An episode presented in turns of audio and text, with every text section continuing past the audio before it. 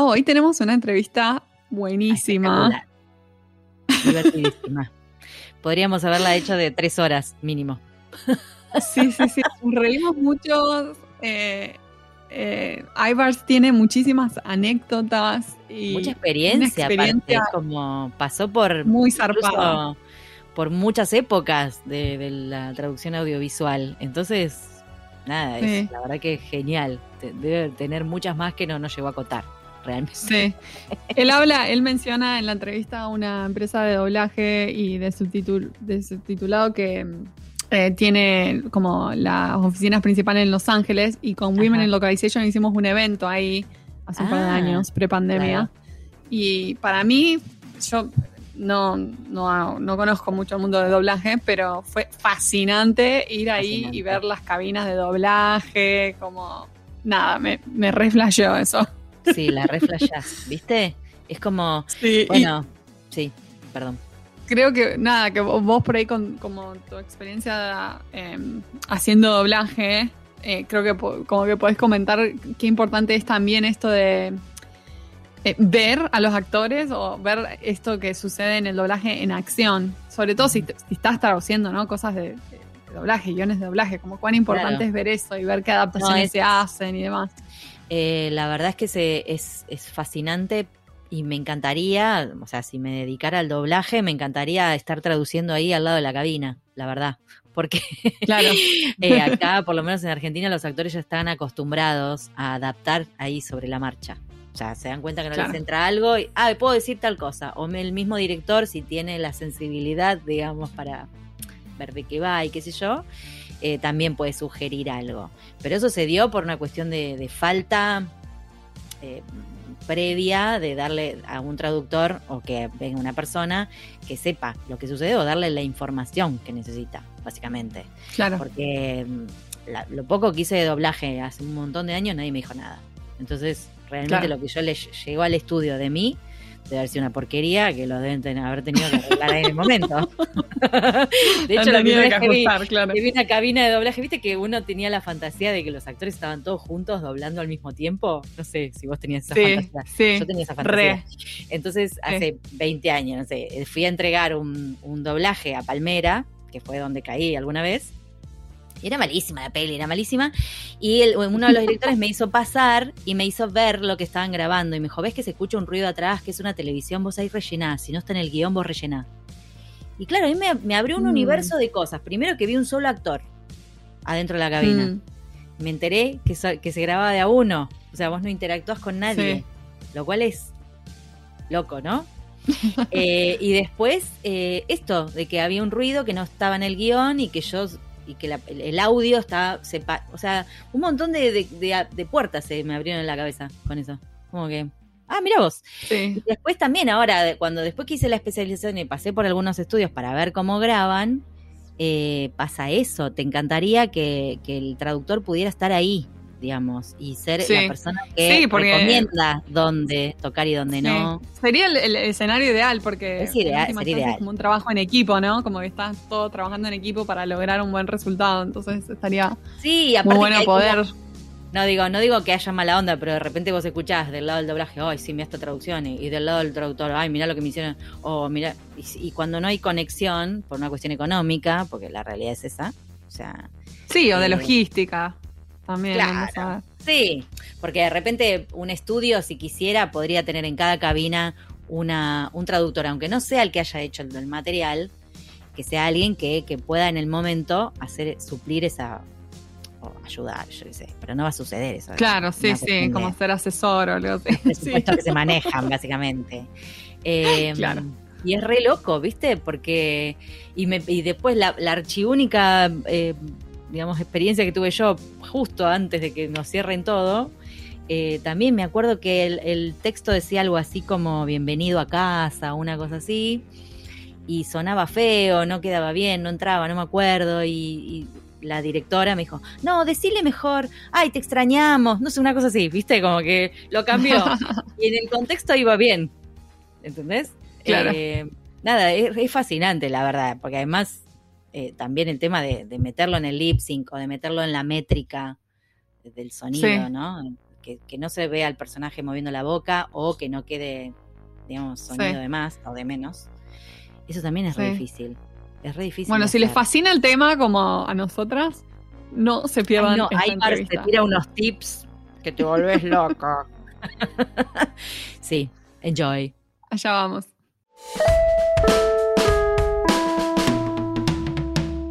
Hoy tenemos el honor de entrevistar a Ivars Marsdeviks. Él es diplomado en traducción e interpretación y traductor profesional desde 1993. Ha traducido numerosos proyectos tanto para subtitulación como para doblaje. En cuanto a subtitulación, ha traducido 23 largometrajes, 108 episodios de serie de ficción, 38 documentales, 47 videos industriales y formativos, 11 cortos para festivales de cine, destacando producciones tan conocidas como Los Simpsons, Conocí ¿Cómo conocí a vuestra madre? Eh, How I Met Your Mother, Modern Family, Bones, Seinfeld, Glee, Star Trek, etc. Y en cuanto a doblaje, ha traducido 140 largometrajes, 340 episodios de serie de ficción, 688 episodios de serie de animación y más de 400 documentales. ¡Wow! No puedo creer que tengas un eh, registro de todo esto. Estoy muy impresionada. Genial. Eh, destacando títulos como Daniel el Travieso y Dragon Ball. Además, durante casi dos años, desde 2005 a 2007, fue coordinador para España de la mayor empresa de subtitulación del mundo con más de 4.000 traductores freelance. Ivars, es un placer que estés aquí con nosotras en pantuflas. Bienvenido. Muchísimas gracias. Para mí es un placer estar aquí con vosotros y estoy encantado, estoy encantado de estar aquí. Qué bueno, qué bueno que, podemos charlar con vos, con, e, con, ese, con esa trayectoria, por el amor de Dios. Yo digo, este, este hombre cada vez que traducía algo, hacía un palito en la pared. Parece como que fuiste... como... un preso, ¿no? como un preso. ya, un día uno menos. Dios, qué genialidad. Uno, menos, uno menos. no, uno más, uno más. Uno más. Y tiene así como la pared llena de palitos. Ahí te hago una pregunta. ¿Vos en qué parte de, España estás? Yo vivo en, Sevilla, es en el sur, en, el, en Andalucía, en el sur de España, sí.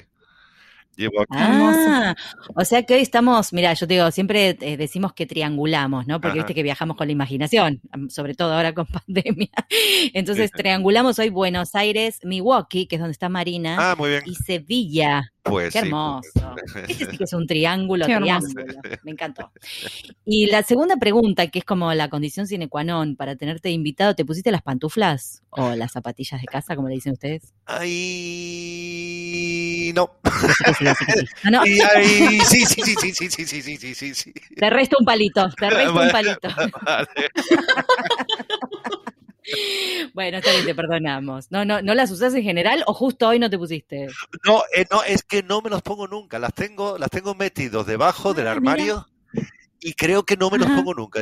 Porque yo soy de los que me, cuando me levanto lo primero que hago es meterme en la ducha. Y cuando me acuesto, nada, me, me, acuesto enseguida y nada, no, no, no me los pongo. Es raro verme en zapatillas. No las usas. O en, pantuflas. No, las, las tengo, pero se parecen a las de los, del, del padre de los Simpsons de esas de esas zapatillas están ahí. antiguas con, con, de cuadritos de, de, paño. Claro. Está absolutamente no sentís que envejeces destrozada y porque porque mi, mi perrita a mi perrita sí le gustaban. Y ella se, ah, eh, ella, se, encargaba de destrozarme las, las, eso. Y lo veía y decía, bueno, total, a este tío le da igual, no las utiliza. Me doy cuenta que a mí me gusta más que a él. Claro, tal cual. O sea, te iba a decir que las chequearas a ver si no le había crecido musgo, pero veo que la perra las cuidó. las cuidó más que vos. Se ha encargado de destrozarlas por dentro, sí, sí. Tenía, esa,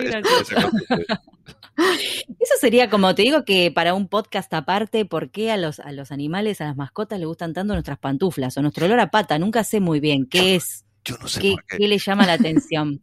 Para mí que tendríamos que buscar algún experto, Marina. Yo entiendo que hay, Sí, algún invitado que nos hable al respecto. Dicen que hay distintos tipos de perros. Está, está, el, perro, está el perro carpintero, el que le gusta morder los muebles. Está, está, el perro electricista, que le encanta mordisquear los cables. Entonces, claro. entonces supongo que habrá el perro pantuflero, algo así. Y el zapatero. El zapatero, el pantuflero. que le gusta, ah, que le gusta poner zapatillas. cada, cada, perro. Dale, ya me diste el hasta el título del episodio, el perro pantuflero. Ahora hay que buscar a quien hable del gente tema. Que tenga Vamos, pantuflero. Vamos a investigar. Qué gracioso. Bueno, ya empezamos el episodio hablando pavada a lo loco, así que esto es un éxito. Eh, esa es la idea. Confirmado ya, ese es rotundo. Eh, pasemos mejor a, tu experiencia, ¿no? Que, la verdad que es impresionante todo lo que has hecho y el tiempo que llevas en la industria.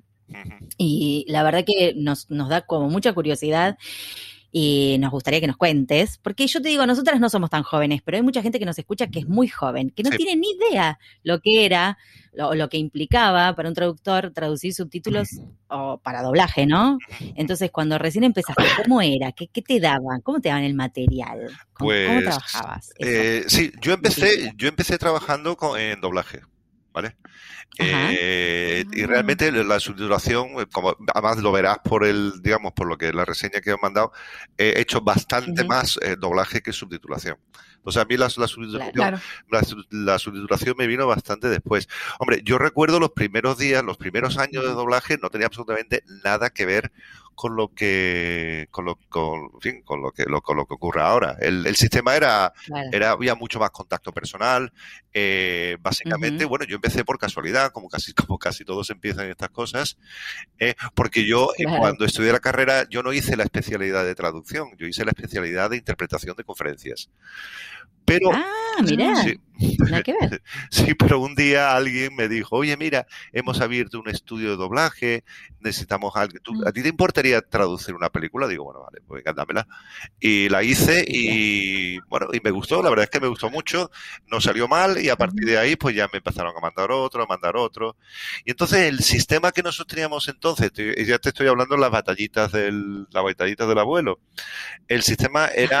Eh, bueno, el estudio nos llamaba por teléfono. Oye, mira, Ibar, que tengo esta película o que tengo esta serie. Ah. ¿Tú quieres hacerlo? Digo, bueno, espera un momento. A ver, eh, ¿cuánto tiempo dura?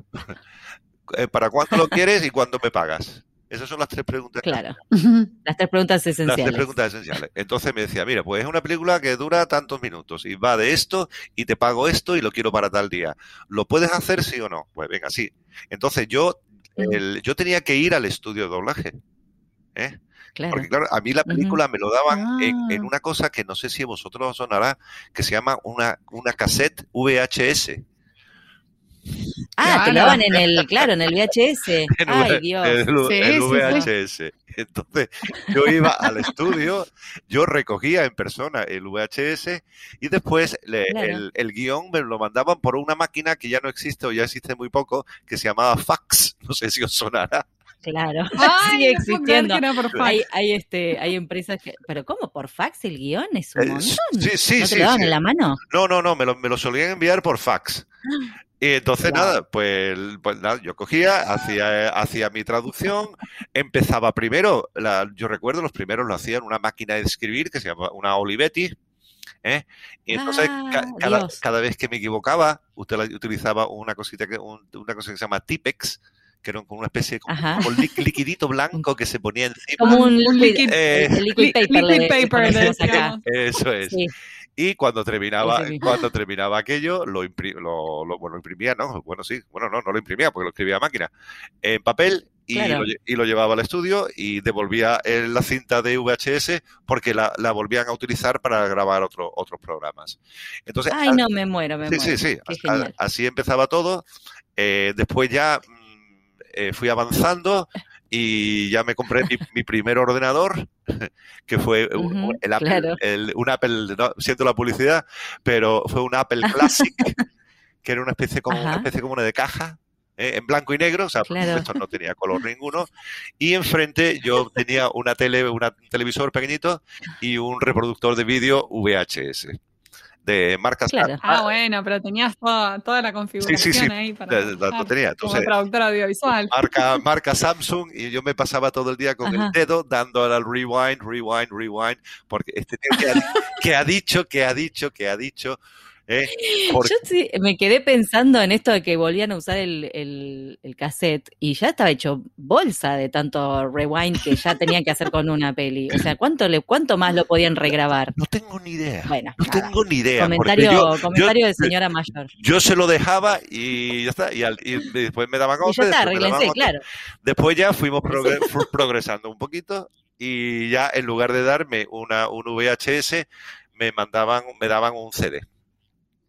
Entonces, ahí ya ahí avanzamos mucho. Entonces ahí el CD y yo ya empecé a trabajar ya con, ordenador, con un procesador de, textos y después ya lo último ha sido, bueno, evidentemente ya, por supuesto, ya ni se utiliza CD. Ahora todo lo que todo te lo mandan por el guion, te lo mandan por correo electrónico.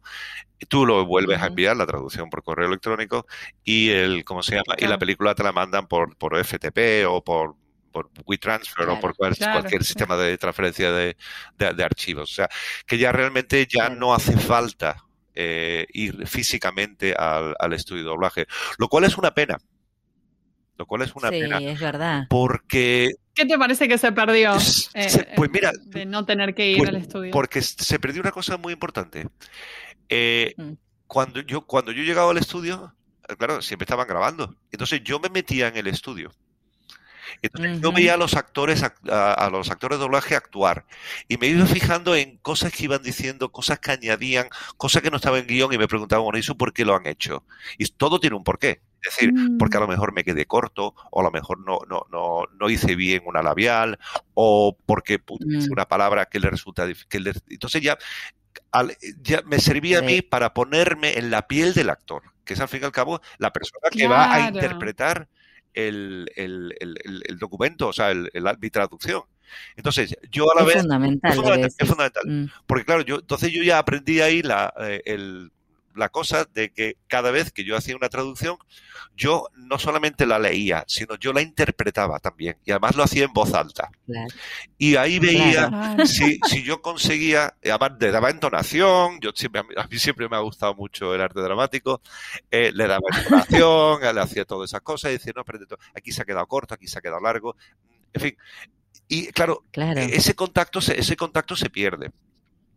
La gran, la gran ventaja que tiene, claro, el, el, tema de ir, ir al estudio, recoger material del estudio, tiene una, una, una la grandísima ventaja del contacto personal, pero tiene la, la grandísima desventaja de que ahora mismo no hay fronteras.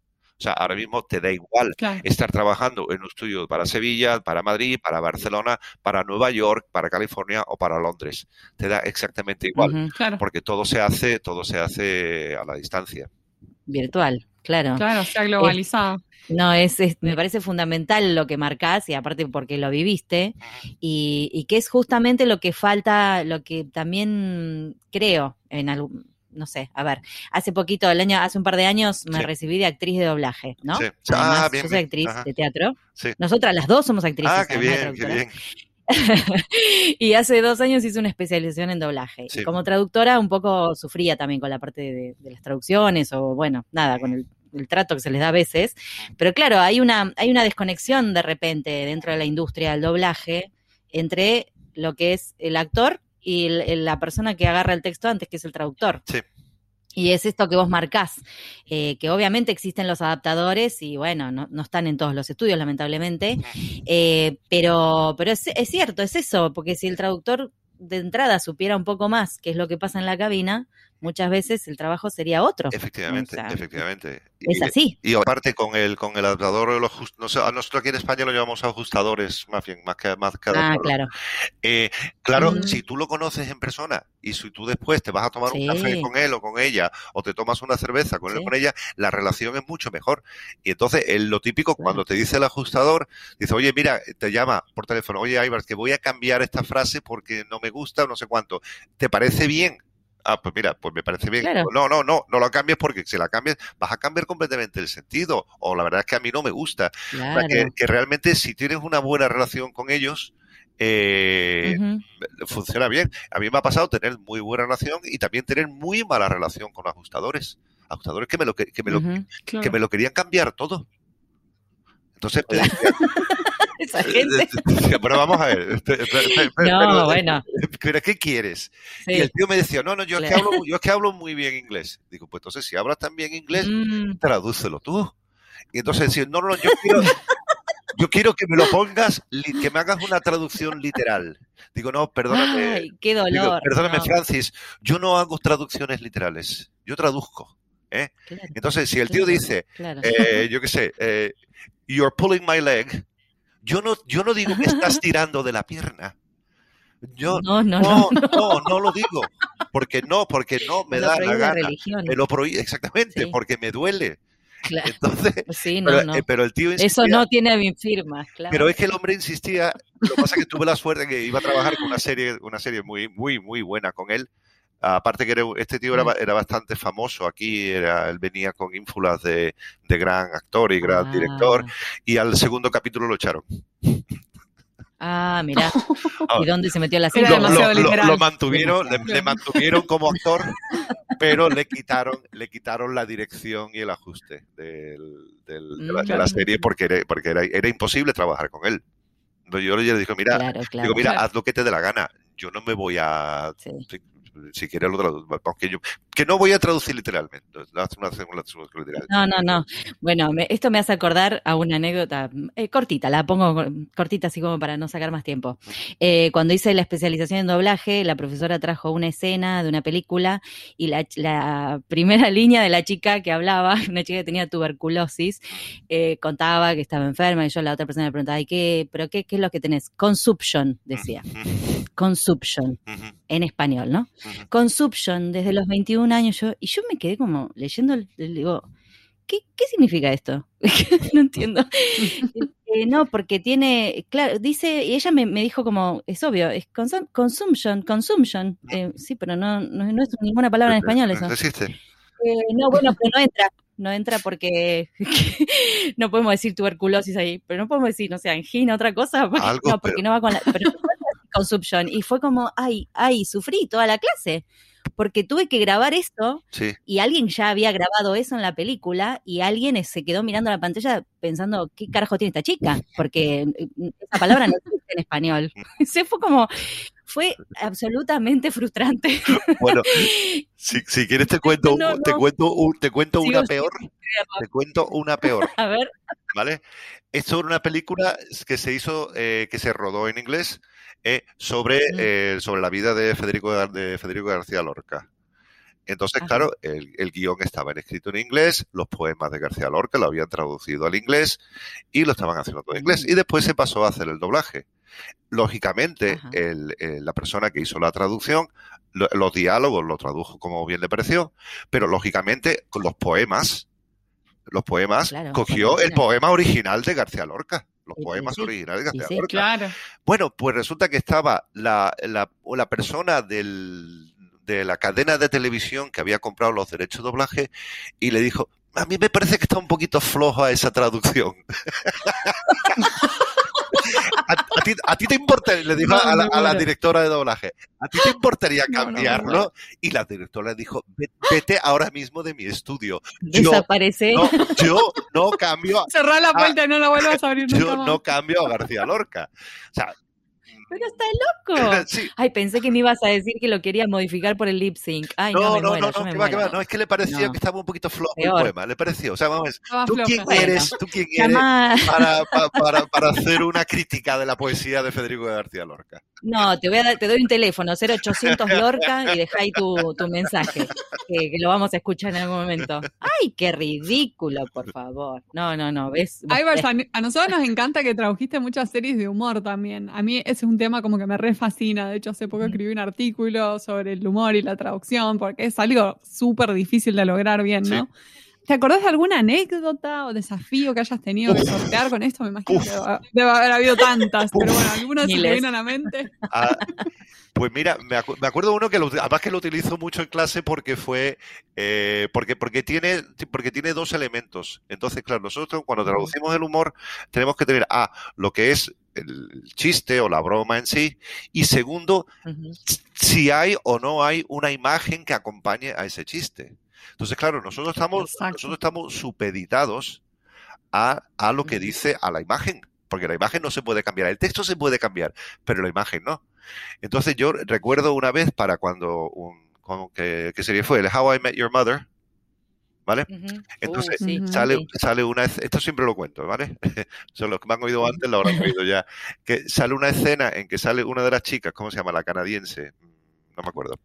Ay, no me acuerdo los nombres. Entonces sale con eh, como, una especie como de un programa de televisión juvenil, infantil que hizo ella cuando era jovencita. Mm. Y entonces ella sale ah. con una marioneta que es un, que, un, ah. que, es un castor. ¿Vale? Ah. Y entonces le dice la, una, una a otra, le dice, y está este, el, el, ¿cómo se llama? El, el, rubio, no me acuerdo. Eh, Jason. Ah, bueno, eh, estaba, Barney viendo el vídeo y entonces le dice una, ah. una a otra con, con moviendo el muñequito del castor, le dice, ¿para qué se ve que es, mm, un castor? Y le dice una a la otra, dice, oh, how's your beaver? Y la otra dice, oh, it's as busy as usual. Y entonces, en ese momento, Barney empieza a reírse. Claro, claro, ¿cuál es el problema? El problema está en que, claro. evidentemente se ve que aquello es un castor. Entonces, si yo le digo, ¿cómo está tu castor? Y el otro dice, tan liado, tan ocupado, como siempre, mm, vale, ¿dónde está, la, ¿dónde, está la gracia? Sí, ya está, se perdió el doble sentido, claro. Porque aparte que el problema está que tienes, que tienes la imagen. Entonces, sí, sí, claro, la imagen, te condiciona. La imagen no hay quien la quite. Entonces, claro, ahí es donde el, el, digamos, el, traductor tiene que parar, tiene que decir, ¿cómo demonios resuelvo yo esto? Y nos lleva muchísimo, estamos mucho más tiempo pensando que traduciendo, que escribiendo con, el teclado. Entonces, después de mucho pensar, de mucho pensar, mucho pensar, eh, dijo, eh, ¿cómo era? Dice, oh, eh, ¿qué tal tu cosita peluda? Claro, había pensado algo así yo, un peludito. O peludita, algo así. claro. y, entonces ya, ya, ya, salió. O, o, por ejemplo, ahora recientemente que estoy traduciendo una serie del, del español ah. al inglés, ¿eh? entonces dice, cuenta un chiste, dice, ¿qué le dice una patata mondada a una patata que no está mondada? A una patata pelada a una patata que no está pelada. Y, y la otra dice, eres la monda. Yo no sé si... Eh, ¿Qué es la monda? Ah, no. no entendí. Vale, ahí quedamos las dos, no traducir argentino. Porque eso es un localismo. Eh, entonces, ser, ser, ser, la monda en España es porque eres muy divertido, porque because you're awesome. Vamos, más, más o menos. Ah, ¿Vale? ok. Vale, entonces, claro, el, ¿cómo está el chiste de la patata? ¿Cómo traduces tú la patata aquí? Y because, eh, ¿qué le dice una patata? Entonces, yo al final, después de mucho pensar, eh, mi, mi, frase, what does a peeled potato say to an unpeeled potato? Y la otra le dice, I find you very appealing. Appealing, claro. Hermoso, me gusta más en inglés. Sí, es más adorable. ¿Y por qué? Porque tiene la referencia de la imagen, porque en ese momento el señor estaba sosteniendo una patata.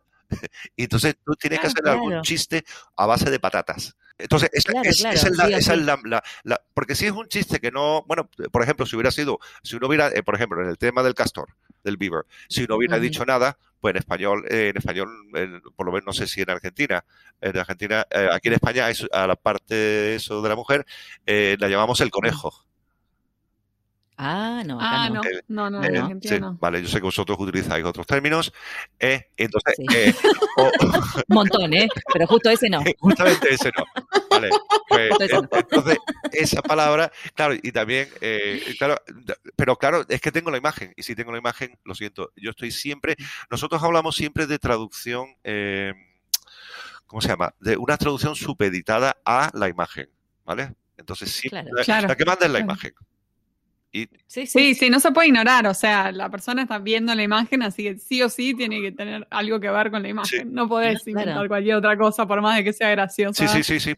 Que, que no, sí. Sí, no, yo digo es que un gran desafío para traductores. Nosotras sufrimos cuando vemos que, que la gente pasa por encima los, los, chistes, ¿no? Por un montón de razones debe haber atrás de que en un subtítulo no aparezca un chiste. Este, a mí me pasa por lo menos en algunas series de comedia que, que bueno, se pasan por Hombre, es que, es que a, veces, no, a veces que son imposibles, ¿eh? a veces es imposible. A veces es imposible. por ejemplo, si, tú, si tú habéis visto Modern Family, el, digamos, todo el humor de Gloria está en lo mal que, está en lo mal que habla inglés. Claro. Claro, entonces, eh, mm, claro, después eso no se puede pasar, eso, eso se pierde. La verdad es que el, humor eh, se pierde mucho. O, sí, es cierto eso. O por ejemplo, esto no es una película que hice yo, pero también lo utilizo, es una película de, de los hermanos Marx, entonces que están viendo, que tienen que firmar un contrato. Y dice Groucho, dice, oh, there's no seal on this. I need a seal. Where's the seal? Where's the seal? Where's the seal? Y entonces aparece Arpo, el, del, perro rizado, y pone encima del contrato, pone una foca. Claro, no, ay Dios, ¿cómo hacer ah. no, no es... Claro, a ver, ¿cómo demonios? Que, claro, el, juego, el juego de palabras seal, seal, ¿cómo después lo pasas a castellano, al español? foca, sello, mm, está, no lo sé, estampilla. Lo Te enfocas, claro. Eh, entonces, claro. Sí, no, no, claro, no puedes decir, sí. Entonces, ahí la, ahí la, entonces, hay que focalizarlo. Hay que no, focalizarlo. No, sé, cómo lo resolvería. No, no, la, la, la, solución fue otra. A mí no me gustó, pero bueno, no lo hice yo. Eh, era, aquí no hay un testigo, aquí falta un testigo, falta un testigo. ¿Dónde está el testigo? Y entonces ah. metió una foca y ah. la puso encima del contrato, de la mesa. Mm, medio tirado de los pelos, pero bueno. Pero no. Pero bueno, fue un intento. Fue un intento, fue un intento, sí qué sé yo, fue como otro chiste. sí. no, de hecho, de, hecho, los hermanos Marx en inglés tienen un sentido del humor completamente distinto al que tienen en español. En español es, el humor, es el humor de lo absurdo. ¿Eh? Y en cambio en inglés es el humor de, como el 95% del humor de los hermanos Marx se basa en juegos de palabras. Juegos de palabras que después, evidentemente, al pasarlo a otro idioma, eh, pues el, el, el 80% se van a aprender. Claro, claro. Sí, porque en realidad el, chiste este que contaste recién, el de la foca, es más, es más goofy que absurdo. Sí, exactamente. Es como un humor más, más bobby. Exactamente. más, bobito, más, bobito. de, escuela primaria. sí.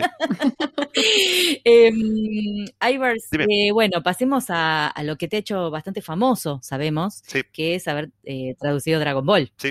O bola de dragón, como le dicen. Aquí, aquí bola, aquí bola de dragón.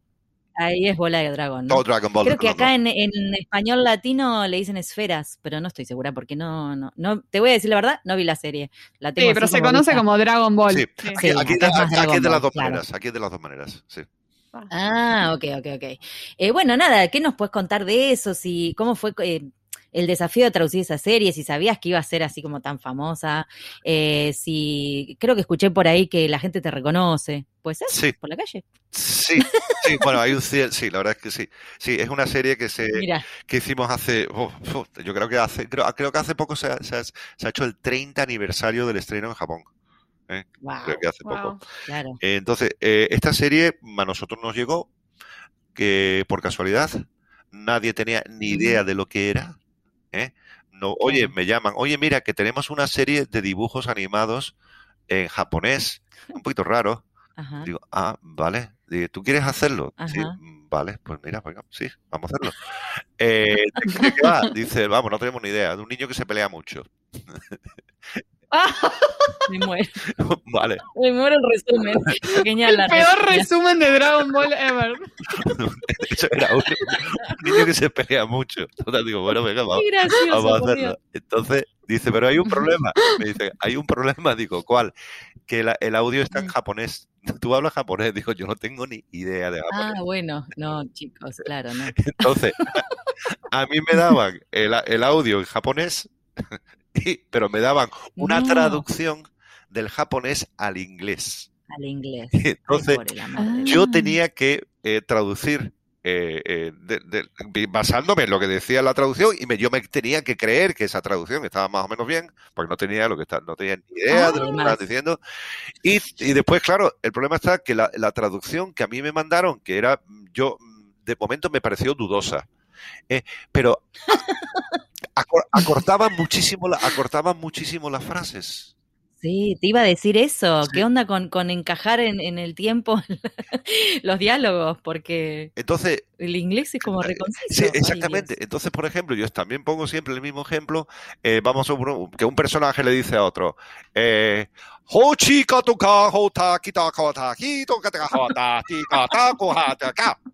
¿Vale? Todo eso. How are you? Era. Y entonces, en la, en en la traducción al inglés me pone, I'm gonna kill you. Es re así. ¿Vale? Es re así. ¡Expláyate más! Entonces yo decía, Rellename Digo, los no, huecos. ay, seguro que ha dicho algo más. Seguro que ha dicho algo más. Entonces, claro, Ay, todo, yo, la base era, vale, te voy a matar, pero yo en lugar de decir te voy a matar y que el personaje se quedara moviendo la boca sin decir absolutamente nada, yo tenía que rellenar aquello. Claro. Entonces yo decía algo así como, sucia rata de alcantarilla, como te coja te mato y te... Y, te- y- y- y ponía cualquier barbaridad para que durara más o menos lo que duraba Ay, el personaje, moviendo, el personaje moviendo la boca. Entonces, Ay, Dios. No, es increíble. Es una esto. serie- Claro, eh, tenías que recrear, no, no, recrear o sea, la idea. no, no. Dragon Ball en español es tuya. Dragon, ya está. Dragon no es Ball, que la eh, tradujiste. sí, la pasa es, inventaste. claro, pero es que tuvo, tuvo una serie de problemas. Claro, Dragon Ball, eh, hoy en día hubiera, aunque, aunque hubiera tenido las mismas condiciones, es decir, me hubieran dado el vídeo en japonés y lo, eh, el audio en el, el audio en japonés, perdón, y el guion en inglés. Pero hoy en día, hoy en día hay, como hay muchísimos fanáticos de, de Dragon Ball, pues podía haber consultado cualquier cosa. La verdad es que se ha criticado mucho la, la traducción de Dragon Ball. Yo también lo entiendo. Ah, sí, Ah, Sí, sí, muchísimo. Claro, y pero entonces, sí, y- y- imagínate en esas condiciones. hombre, y- Mira, hay, hay una que es famosa, la de la onda vital o algo así. sí, la, fa- la- el- la- la onda vital. Vamos a ver, el tema de onda vital, eh, nosotros cuando recibimos el, el Dragon Ball, eh, nosotros ya se habían hecho la primera temporada, creo que fueron unos 28 o la Mm. segunda, o dos, las dos primeras, creo que fueron como 28 capítulos, ya se habían traducido y doblado, ¿vale? Ah, Se habían traducido y doblado en. Barcelona. Y en Barcelona Ajá. habían hecho la traducción a partir de, creo recordar, ¿eh? no, no, no, no, te lo, no te digo con absoluta seguridad, que- creo que habían hecho a partir de la traducción del francés. Entonces ellos tradujeron del Ah. francés al Mm. inglés. Y entonces el famoso grito de Kamehameha, yo, por algún motivo, Sí. por algún motivo, lo, en, en cuando lo hicieron en Barcelona, les dio por traducirlo por onda vital. Entonces, ¿qué pasó? Me causa gracia porque en, en español latino era eh, quedaba Kamehameha, no, no se cambió. No se cambió, no se cambió. Entonces, eh, No. ¿qué es lo que pasó? Que claro, que como ya se había dicho, como ya empezaron diciendo eh, onda vital, onda vital, pues yo no tuve más remedio que traducir el Kamehameha por, Claro. onda, por onda vital. Entonces, bueno, ahí me llovieron, Claro, sí. ahí me, me, me dieron una tremenda todo el mundo. Qué barbaridad, no sé cuánto. Que yo no tengo la culpa. si, si esto venía así, Claro, vos tenías que mantener la, la coherencia. Claro, yo- si yo te venía no- haciendo no, así. no, de hecho, yo en los guiones que mandaba, yo ponía Kamehameha Ay, qué gracioso. Como broma. Claro. ah, como, mira. como broma, porque yo sabía que los directores lo iban a cambiar, que el ajustador o el director lo iba a cambiar, pero yo decía no. Y de hecho, cuando se hizo la famosa película Qué de- gracioso. de- en- en- con personajes, con personas de verdad, ¿vale? Entonces yo hablé Ajá. con el estudio y me llamaron, oye, mira, ¿te importaría, te gustaría hacerlo? Digo, es una película, bueno, digamos no muy buena. Y, eh, el- y, y les dije, oye, mira, vamos, pero os sugiero una cosa. ¿Por qué en lugar de onda vital, por qué no, por qué no pongo Kamehameha? Y entonces me dijo el director, ah, pues mira, vale, de acuerdo, Kamehameha. Y entonces me empezaron a Te dieron el gusto. Sí, me dieron el gusto, pero ¿cuál fue el problema? Que por las redes me empezaron a criticar todos aquellos que preferían le- Vital. Ah. No se puede No, tener no a se puede complacer a No, todos. es imposible. Digo, mira, lo, que, gente jodida. haced lo que os dé la gana, ¿eh? haced lo que os dé la gana. Porque yo no me voy a pelear con nadie porque un, un muñequito japonés diga Kamehameha o Onda Vital. Así que, a- a- a- así, así quedó la cosa. No me muero. Mirá vos, qué loco todo eso. Pero andás a ver, capaz que lo de onda vital vino porque venía del francés, ¿no? Creo que sí, creo que sí, creo que sí, creo que sí. Porque los franceses, Muy sí, cambi- probablemente. los franceses sí cambiaron mucho los guiones, eso me han dicho. ¿eh? Eh, Claro. Eh, eh, pero claro, nosotros jamás pensábamos que esto iba a tener importancia ninguna. ¿eh? Bueno, no, claro, en ese momento no. no teníamos ni idea. No pensaste, sí, más vale, no Subestimaban la pasión de, lo- de los fanáticos. Sí, sí, y es una cosa que, que, que du- que- que dura hasta hoy. Hasta hoy la gente te dice, sí, "Oye, que tú eres sí. fulanito". Y a mí me han llamado para dar muchas conferencias, muchas entrevistas y cosas por el estilo. Y a mí me llaman por, no, no por otras cosas, a mí me llaman por Dragon Ball. ¿eh? Y, o sea, Claro, que- que- claro. y hay, hay- hay generaciones, ya vamos por la segunda generación de, de- de fans de, de Dragon Ball. De Dragon Ball. Mm. Ay, qué, qué genial, qué genial. Dios mío, Ibars. No, muy bueno. cosas. A mí me gustaría que, que charlemos un poquitito sobre tu, bueno, tu experiencia cuando estabas coordinando en una empresa de subtitulación, Sí. que trabajabas con tantos freelancers. Si tenés eh, algún consejo para aquellos traductores que, bueno, que quieren tener éxito en Sí. esta especialización en el campo audiovisual. Vale, eh, yo cuando estaba, cuando trabajaba para STI Media, eh, yo, eh, lo que hacíamos era subtitulación. Entonces, digamos cuál era, el- cómo, cómo- funcionaba esto. Ellos tenían, estaba la oficina principal, estaba en Los Ángeles, eh, después tenían otra oficina en, en, ¿cómo se llama? En Londres y otra oficina en Francia. Eh, ellos me mandaban a mí el material y yo me tenía que ocupar de distribuir el material entre los traductores que tenía. Y yo tenía como un pool de traductores. Entonces, eh, yo tenía que, a base de ver sus trabajos y todo eso, yo tenía el traductor A, traductor B, traductor C. El traductor A era Mm. el traductor que era bueno y rápido. El Ajá. traductor B Ah, era un poco menos bueno, o sea, los traductores del grupo B eran un poco menos buenos y un poco menos rápidos, y los traductores del grupo C eran bastante menos buenos y bastante menos rápidos. ¿Qué le ocurría? La última. Era, digamos, el- el- la, era la última opción. Entonces, a mí cuando me llegaba una, un- una cosa, un, un trabajo nuevo, yo tenía una especie como de plantilla y decía, vamos a ver, eh, fulanito, Juan García, eh, pero Juan García no puede trabajar porque está ocupado. Entonces, si estaban ocupados todos los del B, del, del A, perdón, me pasaba al grupo B. Y iba, y tenía- yo tenía como una clasificación de traductores. Entonces. ¿Cómo funcionábamos? Desgraciadamente, esta empresa pagaba, mm, no pagaba mucho, pero sí mandaba mucho trabajo. Entonces, si yo conseguía que tener a los traductores buenos eh, siempre ocupados, ¿eh? el traductor, después de un tiempo, pues la verdad que ganaba un, un- un dinero, digamos, interesante, y yo me aseguraba de que esa persona, pues, iba a seguir conmigo. ¿eh? Entonces, pues, ¿cuál, cuál, eh, ¿Cómo, cómo hacíamos eso? Hombre, cuando yo empecé a trabajar me mandaron un listado de todos los traductores que, que estaban trabajando Mm. antes, porque antes, se- antes el trabajo se, se- se enviaba directamente desde, desde Los Ángeles, no había un coordinador en España. Entonces crearon la Mm. figura del coordinador español y me pasaron toda la, la información de todos los traductores. Hizo, hice una reunión con ellos, eh, los reuní a, Claro. todos los que pudieron trabajar en persona, porque quise conocerlo en persona. Lo hicimos aquí en la Universidad de Sevilla, dimos una especie de curso eh, y entonces ahí conocía, bueno, conocía, a- no a todos, evidentemente, porque no todos podían venir, pero conocía a bastantes. Y a partir de ahí, bueno, pues empezábamos, empezábamos a trabajar.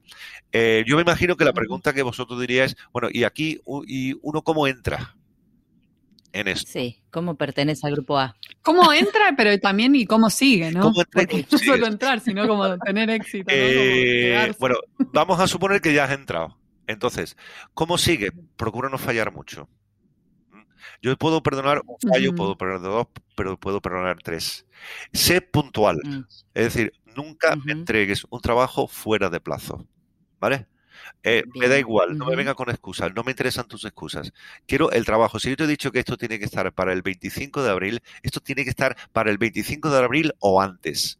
Hombre, nosotros siempre nos dejábamos un pequeño margen, evidentemente, ¿vale? Eh, margen de cuatro o cinco días, porque, bueno, evidentemente, mira, es que se ha muerto mi madre, yo qué sé, cualquier cosa que pueda pasar. Claro. Vale, siempre dejamos Sí, un poco de margen. Pero eh, sobre todo eh, lo, que, lo que nos molestaba era el traductor que no, que no cumplía plazos, el traductor que no respondía a, a- a las ofertas. Es decir, yo siempre, Ah, siempre andaba muy, claro. muy ajustado de tiempo. Entonces yo escribía como a tres a uno y claro, yo esperaba que ese uno me respondiera a mi correo electrónico. Y si ese uno no me respondía, tardaba tres días en responder, yo ya son tres días que yo había perdido. Entonces, si yo te voy a matar, Claro. un- si- me da igual que me digas que no. O sea, porque tú, tú no trabajas en exclusiva para mí. Yo entiendo que tú trabajes para otros sitios. ¿eh? O, que, o, que, o que ese fin de semana se, se, te, se te ocurre ir a la playa, yo qué sé, cualquier cosa, que tienes una vida. ¿eh? Pero lo que sí quiero es que si yo a las 10 de la mañana te escribo un correo, quiero que antes de las 12 me contestes, ¿lo hago o no lo hago? ¿Vale? Si me dices que no lo hago, pues ya me busco claro. otro. No me contestes tres días más tarde. ¿eh? Entonces, claro, este, digamos, esa es una de, la, de, la, de, las cosas que sí hay, hay que ser muy rápido eh, a la hora de contestar, aunque, aunque no, eh, aunque sea para decir que no. Y tampoco, tampoco conviene, claro. tampoco conviene decir muchas veces que no, ¿eh? O sea, vamos a ver, llega un momento en que yo ya, claro. si este tío cada vez, o sea, esta persona, cada vez que yo le escribo me dice que no, pues veo que no tiene mucho interés, entonces ya dejo de escribirle.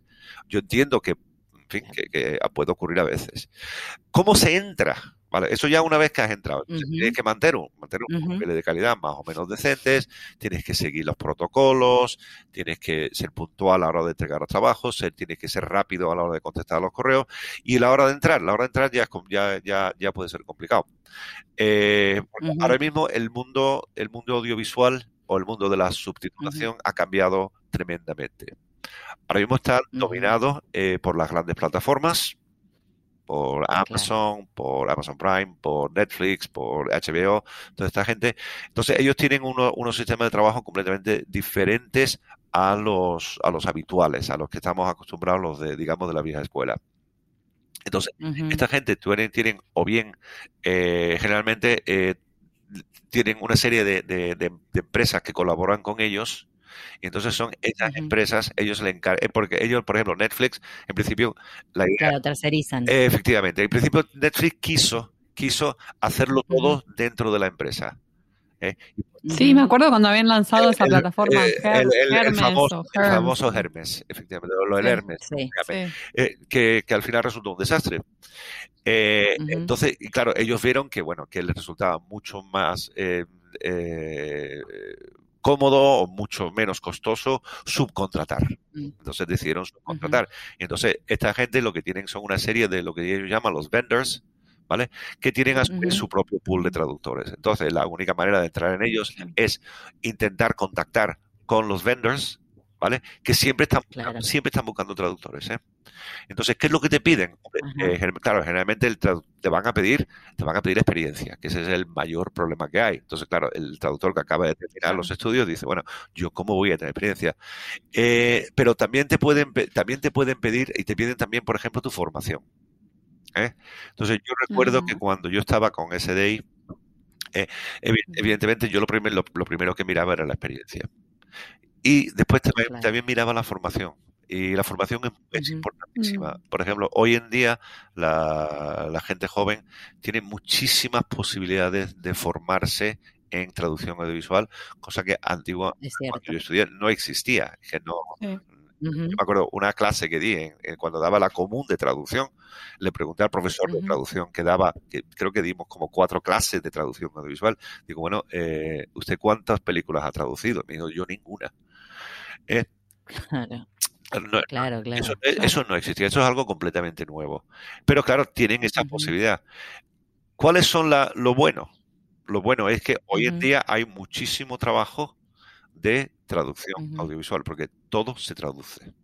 Porque, básicamente por ley. O sea, yo no creo que a, a, Netflix le haga, o a HBO, o a Amazon le haga mucha gracia tener que traducir, que subtitular sus cosas porque les cuesta dinero pero por ley lo tienen que hacer. Y si no, además perderían, claro. perderían una, una, una, un porcentaje. Perderían mucha gente. Sí, si se les abre un mercado también, por Se les abre un mercado, sí. obviamente. ¿Eh? Pero yo creo sí. que ellos consideran como un, el tema de la subtitulación como un mal menor que hay que hacerlo porque se hace. ¿Eh? Entonces, ¿cuál es el...? Entonces, que, que hoy en día, seguramente, todo se subtitula. Eh, eso por un lado, pero por otro lado, cada vez, cada vez salen más personas que quieren hacer traducción audiovisual. ¿Eh? Claro. Entonces, claro, claro eh, hay más competencia. Hay más, efectivamente, hay, hay, hay, más, hay, más, competencia. Entonces, yo simplemente a las personas que empiezan, ¿eh? eh yo les aconsejaría que, sobre todo, que, que, que formación, formación, formación que se formaran y que intentaran meterse como fuera, que ayudaran otros, que buscaran un mentor, alguien que le pudiera ayudar. Uh -huh. ¿eh? Pero claro, hay que ir con una, con una, con una actitud eh, con una actitud de, de, de, lo que era el antiguo aprendiz, ¿vale? Uh -huh. El que va claro. y va a aprender. Eh, yo recuerdo, uh -huh, claro. no sé si me da tiempo, eh, un caso que una, teníamos, eso fue hace muchos años, teníamos muchísimo trabajo en el estudio, eh, no dábamos abasto. Total, que me dijo el, direct, el dueño del estudio, oye, mira, yo tengo un amigo mío que tiene una hija que, que ha estudiado, no sé si había hecho traducción o filología o algo así, eh, y que le gustaría entrar en este mundo. Digo, eh, digo, mira, ahora mismo la verdad es que necesitamos gente desesperadamente. ¿Eh? Y claro. mira, eh, dile que venga a hablar conmigo. Se llama, la chica se llamaba Estrella, no digo el apellido. Y, y, entonces le digo, mira, Estrella, esto funciona así. Este es el formato, así tienes que hacerlo, que no sé cuánto. Digo, mira, aquí tienes uno, te voy a pasar uno cortito, son media hora, me lo haces y mañana por la mañana me lo, eh, me lo, me lo traes a las, 8, a las 8 de la mañana, ¿vale? Uh -huh. Y, uh, no, mentira, me lo traes por la tarde lo traes esta tarde o al día siguiente por la tarde y después yo ya eh, lo miro por encima y ya lo mando al estudio. Bueno, pues cuando me trae el trabajo no había hecho caso absolutamente de nada. A nada. De lo que me había dicho. Lo había hecho todo al revés. Todo, todo al revés. No. Sí, eso era a las 6 de la tarde. A las, no, a las 6 o a las 8, mentira, a las 8 de la tarde ya. Y, el, y el, ah. ese programa entraba en estudio a las 8 de la mañana del día siguiente e iba a ir prácticamente sin ajuste. Iba a ir prácticamente de las manos del traductor al, al atril. Y entonces le dijo, eh, digo, esto está todo mal, esto está todo muy mal. Y le digo, vamos a ver, hija mía, hija mía, tú, tú, vives con tu, tú vives con tu padre, ¿verdad? Y dice, sí, digo, mira, pues llama a tu padre por teléfono, que me voy a poner, voy a hablar con él. Digo, mire usted, soy fulanito de tal, eh, soy traductor, trabajo para la empresa de su amigo tal, eh, y su hija va a pasar la noche conmigo.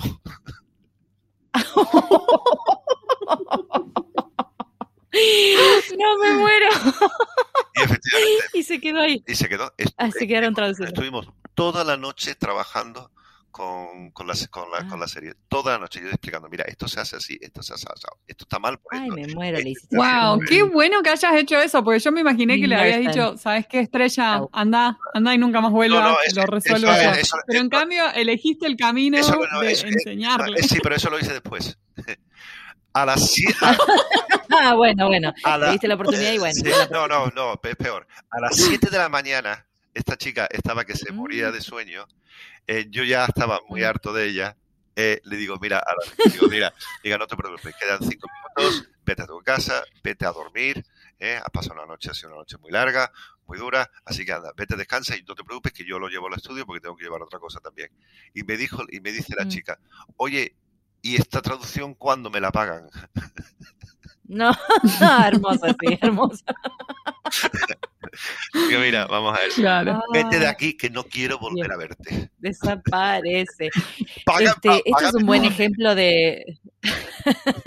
es un buen ejemplo de por qué el trabajo lo tiene que hacer alguien que sabe. Es- Es un excelente ejemplo, Mm. sí. O sea, ¿no? puedes- que no, no alcanza con conocer el idioma, digamos. Sí, efectivamente.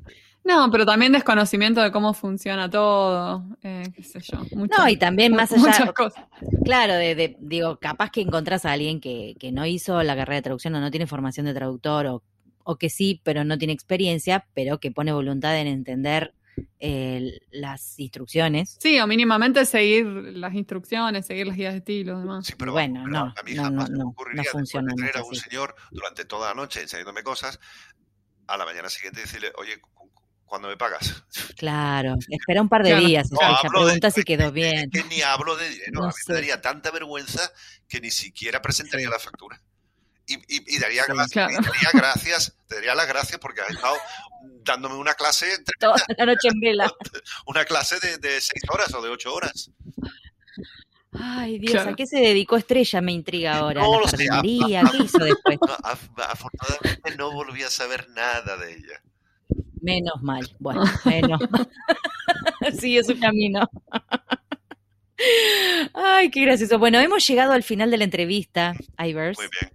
y tenemos una pregunta muy especial. Nosotros cada vez que en cada temporada terminamos las entrevistas con una pregunta filosófica, Venga. básicamente. Casi, casi filosófica. Miedo me das. Eh, la, la, tempe- la temporada anterior eh, hicimos algo medio como futurista. Digamos, de ciencia ficción. En esta es más introspectiva digamos, em, porque sabemos que el camino profesional presenta muchos momentos diferentes, ¿no? Uno va pasando por diferentes etapas, pero siempre, siempre pasa por alguna especie de crisis, ¿no? O esa encrucijada que se nos aparece, que te sacude un poco la estantería, pero la superás y de superarla aprendes. ¿Cuál fue ese momento para vos y qué aprendiste? Eh, a diversificar. Ajá. Ah, interesante, a ver. Eh, Expanda. Eh, no pongas todos tus los huevos en el mismo huevos en el mismo cesto. Entonces tienes que coger, claro, eh, el, como toda industria, como toda industria, nosotros tenemos momentos altos y bajos. Entonces, como somos somos freelance, pues a veces ganamos dinero, a veces no ganamos dinero. ¿Eh? Nunca sabemos lo que, lo, que va a venir. Entonces, eh, si nosotros eh, nos, digamos, tenemos un, un, único cliente, ¿vale? Que será muy buen cliente, pero es un único cliente. Si ese único cliente, por el motivo que sea, desaparece, nosotros nos quedamos sin nada. Entonces, quizá, quizá conviene no, no, ponerlo todo, todo, todo a un solo cliente, sino tener varias cosas, y, incluso varios, incluso varias actividades, ¿eh? varias actividades, no solamente desde la traducción vive el hombre. Eh, nosotros los, los, los, lingüistas, bueno, pues tenemos muchas posibilidades de, hacer otras cosas ¿eh? que en la época, en las épocas digamos, peores, pues a lo mejor podemos recurrir a ellas. Entonces, porque claro, eh, es muy difícil, es muy difícil, eh, vamos, e, esa exclusividad todo el tiempo y sobre todo es muy arriesgado hacerlo con un solo con un solo cliente. O sea, yo, yo, yo digo diversificar y en el, cuando no estás diversificando, dedícalo a aprender. Yo, por ejemplo, yo de su titulación no tenía ni idea. Entonces vino una crisis tremenda en el mundo del doblaje, aquí en España. Aquí no se, no se doblaba absolutamente nada. Y no me quedó más remedio que empezar a aprender a subtitular. Yo no tenía claro. formación y aprendí a subtitular. ¿Cómo aprendí? Pues a la, a antigua usanza, equivocándome todo el tiempo. claro. Entonces, claro, esas épocas en las que, digamos, hay menos trabajo, aprovecha o bien tienes, digamos, otros, otros eh, fuentes de ingreso o tienes otros clientes o bien, si no tienes nada más, pues aprovecha y aprende. Sigue aprendiendo. Perfecto. Perfecto. Me encanta tu enseñanza. O sea, lo que aprendiste y lo que estás diciendo. Excelente. Sí, no poner todos los huevos en la misma canasta. Vos sabés que es la segunda vez que nos dicen eso. ¿Te acordás, Marín?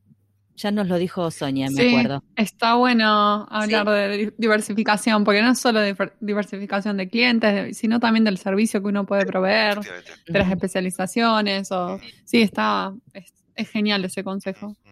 Muchas gracias, Ivars. Fue buenísimo esta pues entrevista. me, me, divertido estar con vosotros. ¿eh?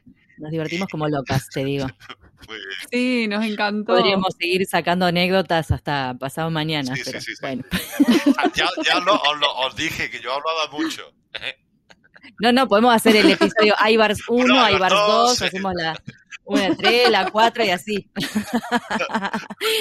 mil gracias, mil gracias por, por aceptar la entrevista, por eh, tomarte este rato para charlar con nosotras. Este, saludos a, a, la perra que se come tus pantuflas.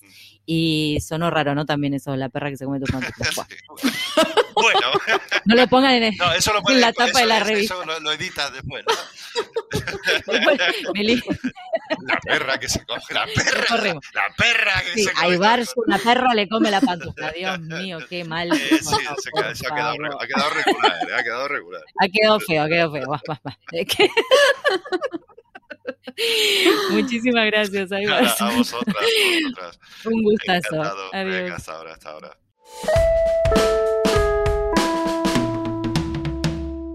Y ahora con ustedes, el momento catártico del programa. Los invitamos a escuchar al traductor karaoke.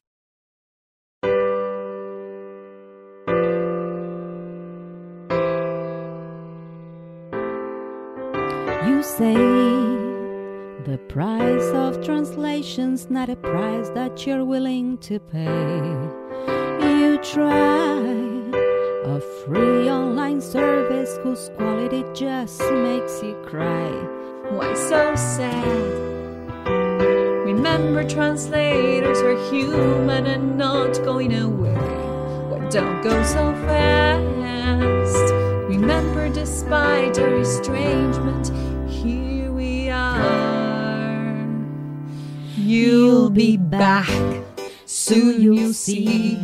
Google Translate can't compare to me. You'll be back. Time will tell. You'll remember that I served you well. We're here to last, and monopolies fall. We'll be timing through it all. When your text is clear as mud, we can send an error-free on-time job to remind you of our love. La da da da